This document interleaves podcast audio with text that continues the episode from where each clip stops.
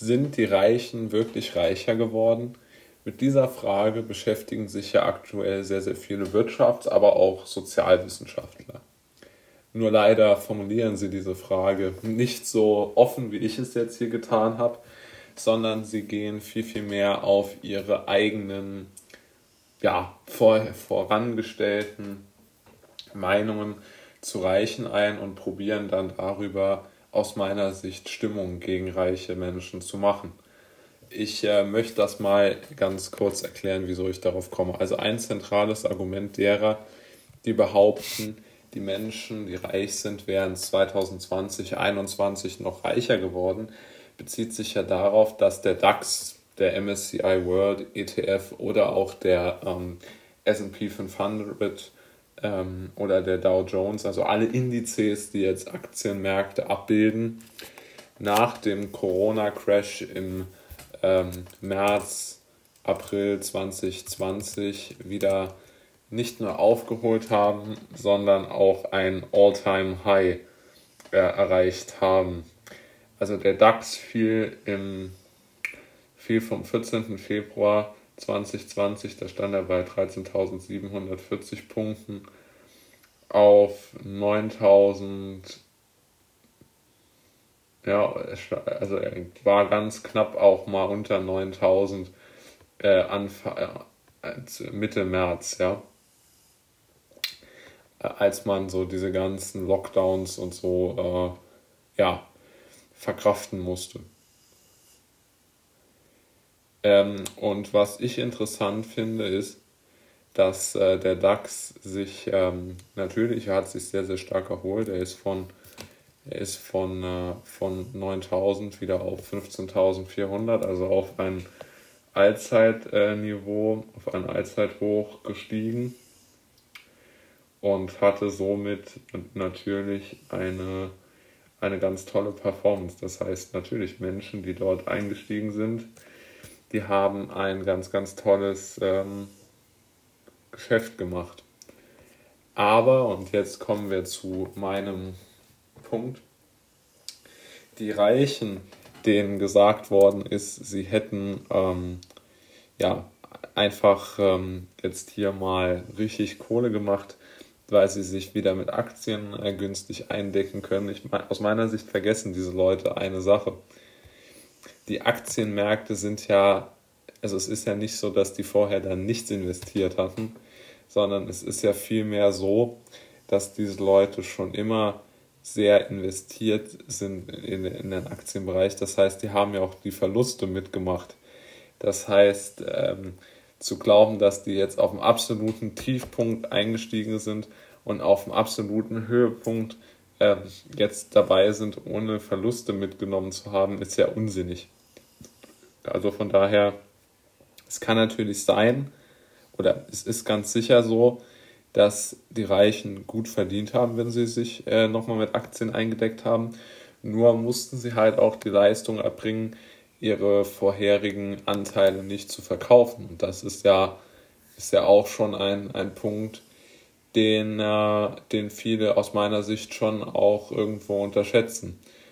Und äh, ja, das ist meine Meinung dazu. Und insbesondere ist ja Folgendes festzuhalten: Das Wichtigste beim Reichsein und auch beim Reichbleiben, vielleicht beim Reichsein natürlich noch mehr, ist ja das Einkommen, ja.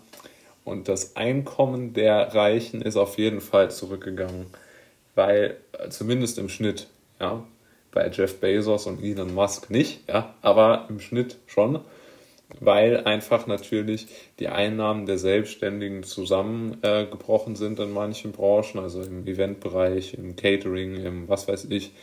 Ja, also alles, was halt irgendwo mit, mit direktem Kundenkontakt äh, zu tun hat, ist natürlich enorm äh, zusammengebrochen.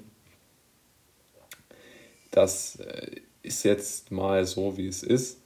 Ja, also da, da lässt sich ja jetzt auch nicht drum rumreden. Und ähm, da glaube ich, da ist es ja auch offensichtlich und auch statistisch messbar, dass, ähm, dass die Einkommen der Reichen im, im, im Selbst, also in, aus, aus den nicht börsendotierten Unternehmensbeteiligungen, also aus ihrer Selbstständigkeit heraus im Schnitt dass die zurückgegangen sind. Das heißt, dort sind die Reichen nicht reicher geworden. Jetzt kommen wir natürlich zu der am schwierigsten zu bewertenden Hauptassetklasse, die reiche Menschen besitzen, nämlich zu den Immobilien. Ähm, ja, Immobilienpreisentwicklungen sind sehr, sehr, sehr schwierig vorherzusehen. Das ist ganz klar und das sollte man auch immer wissen. Aber ich möchte schon auch nochmal auf ein paar äh, Punkte dort eingehen, weil ja immer gesagt wird, die Preise, also die Reichen würden durch die steigenden Immobilienpreise so äh, ihr Vermögen stark vermehren. Und auch durch die steigenden Mieten. Das ist ja kompletter Unsinn, aber da kommen wir vielleicht später oder in einem späteren Podcast nochmal dazu. Ähm, die Immobilienpreise sind ja im Moment sehr, sehr, sehr hoch. Das ist vollkommen klar. Und wer natürlich, weiß ich nicht, 2004 in Berlin Immobilien gekauft hat, der hat sicherlich jetzt gut, gut Geld verdient. Das ist ganz klar. Aber das ist natürlich auch immer mit dem Risiko verbunden, dieses viele Geld wieder zu verlieren. Denn ähm, also der, der Immobilienmarkt, der muss ja nicht so hoch bewertet bleiben. Und vor allen Dingen sind ja schon viele politische Gruppen, sage ich mal, auf der Suche nach einem, dem sie äh, was wegnehmen können. Und diese politischen Gruppen, die möchten natürlich vor allen Dingen die Reichen dann zur Kasse beten. Und ich glaube, fast sehr viele Parteien, also sowohl die Linke als auch die SPD als auch die Grünen, möchten ja eine Mietpreisbremse und einen Mietendeckel, was natürlich zur Folge hätte, bundesweit natürlich, was natürlich zur Folge hätte, dass die äh, Immobilienwerte der Reichen auch nochmal drastisch sinken würden. Das heißt, es gibt auch dort keine Sicherheit und das ist sowieso meine, mein Hauptaugenmerk. Also zu, zu äh, glauben, dass ähm, dass äh, die, die Reichen einfach nur ähm, reicher werden aus Jux und Dollerei, das kann man, glaube ich, von der Hand weisen. Ich denke schon, dass man, wenn man fair die Sache bewertet, dass man schon dann sagen muss, naja, also so einen systemischen Vorteil haben jetzt die Selbstständigen, die Unternehmer, die ja die Reichen sind in Deutschland, äh, nicht in unserem äh, System jetzt, was die, die Geld- das Geldverdienen in, in Krisenzeiten angeht.